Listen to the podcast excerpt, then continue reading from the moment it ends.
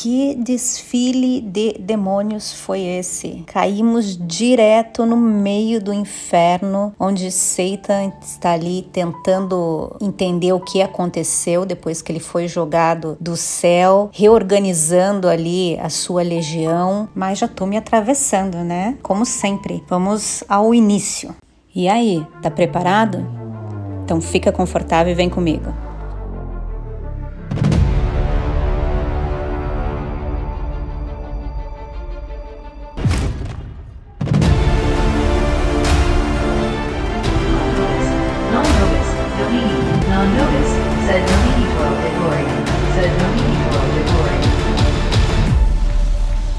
Paradise Lost by John Milton.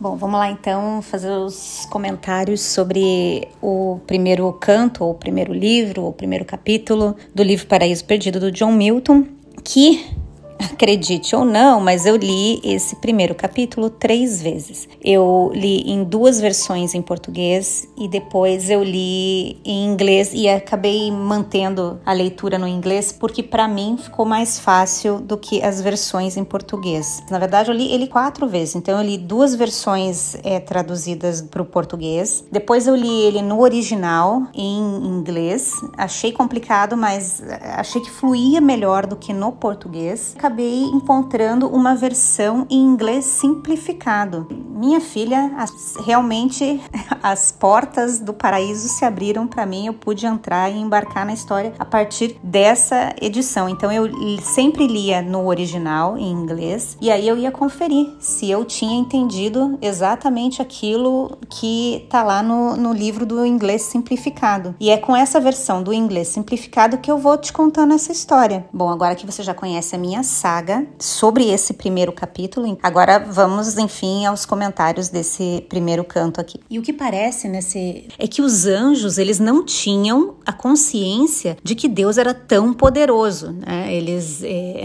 eles achavam que Deus estava escondendo o jogo ali, que ele não mostrava que ele era tão poderoso, né? Que se eles soubessem disso, talvez eles não tivessem tentado uma guerra, porque eles consideravam um exército vitorioso, ninguém poderia ganhar daquele exército deles ali não. E aí eles ficam meio ressentidos com isso. E um, outro ponto interessante é que Satan, ele se acha exatamente igual a Deus, com a única diferença que Deus tipo, é um pouco mais poderoso, é um pouco mais forte, mas fora isso, nós somos tipo iguais, né? Eu tenho todo o direito de, de querer reinar em qualquer lugar, posso pegar o trono dele. Enfim, é um, uns disparates assim que eu fico, enquanto eu tô lendo, eu vou rindo, eu fico pensando assim, ah, tá bom, aham, você é igual a Deus, aham, tá. Uma outra coisa assim que chama atenção é aquele desfile de demônios, né, se apresentando ali. Então você vai relacionando junto com o autor o nome do, daqueles é, demônios e como eles vão reaparecer na história. Então, como nomes de deuses do Olimpo, enfim, é, Milton vai classificando ali todos os antigos deuses como os, um dos anjos caídos, como reflexo dos anjos caídos. Outra coisa que me deixou bastante bastante curiosa foi o fato do demônio chamado Mamon, né? Eu achei tão engraçado. Eu falei, gente, um demônio chamado Mamon, quem é que respeita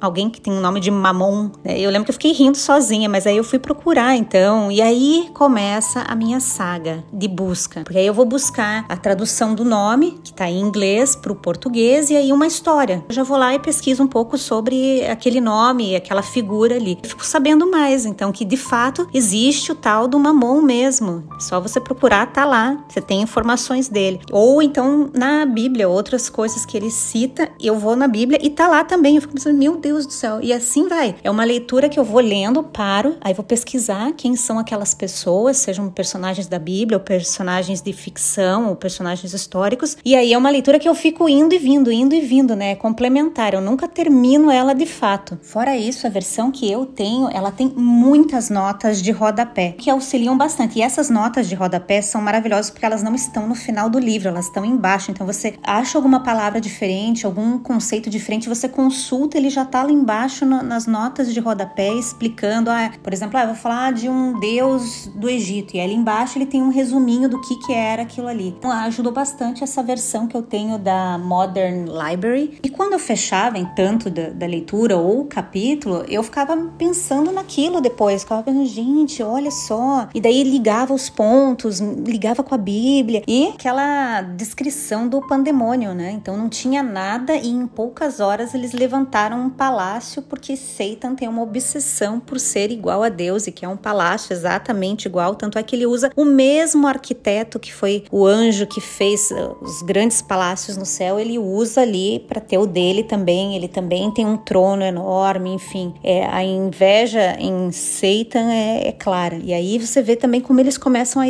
extrair do inferno ali materiais para construir, e como uh, Milton ainda comenta, né? Que se nós humanos achamos que somos é, grandiosos nas nossas construções, a gente deveria ver o que os anjos são capazes. É isso. Estamos dentro do inferno agora, nesse pandemônio, onde eles estão fazendo a votação para identificar quais são os planos de Deus e quais serão os próximos passos deles ali naquele lugar. Espero que esteja gostando e nos vemos no próximo áudio. Beijo!